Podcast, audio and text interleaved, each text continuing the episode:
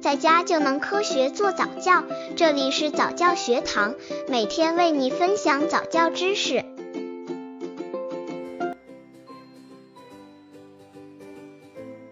怎样让宝宝识字又快又多？很多爸爸妈妈在宝宝一岁多的时候就开始让宝宝识字了。当然，由于宝宝比较小，宝宝根本不认识书上的字，所以这时候一般都是由爸爸妈妈拿着书本给宝宝讲故事，而且一般都不是讲，而是读，不把故事内容转化成口语或耳语，而是完全按书上文字一字字给宝宝读。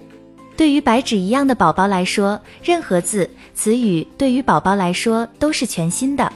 通俗的或不通俗的，对宝宝来说都是一样的。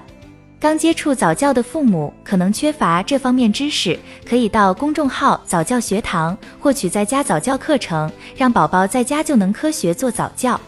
怎样让宝宝识字又快又多？狗狗悠闲的散步和狗狗慢慢的走路，对于刚学说话的宝宝听起来都是一样，所以爸爸妈妈给宝宝说什么讲什么，他就接受什么，没有必要把故事的文字变成通俗的语言。当然，也有些爸爸妈妈在给宝宝讲故事时，想当然的认为宝宝可能听不懂，于是自觉的把文字语变成通俗的口语，这其实没必要。正如一个从小讲汉语的人面对英语时会有为难，而一个从小听英语的宝宝却从不觉得听英语是件困难的事一样，所以千万不要担心，宝宝天性对所有事情都好奇，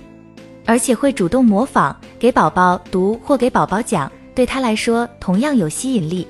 讲故事时，让宝宝指着字，爸爸妈妈来读。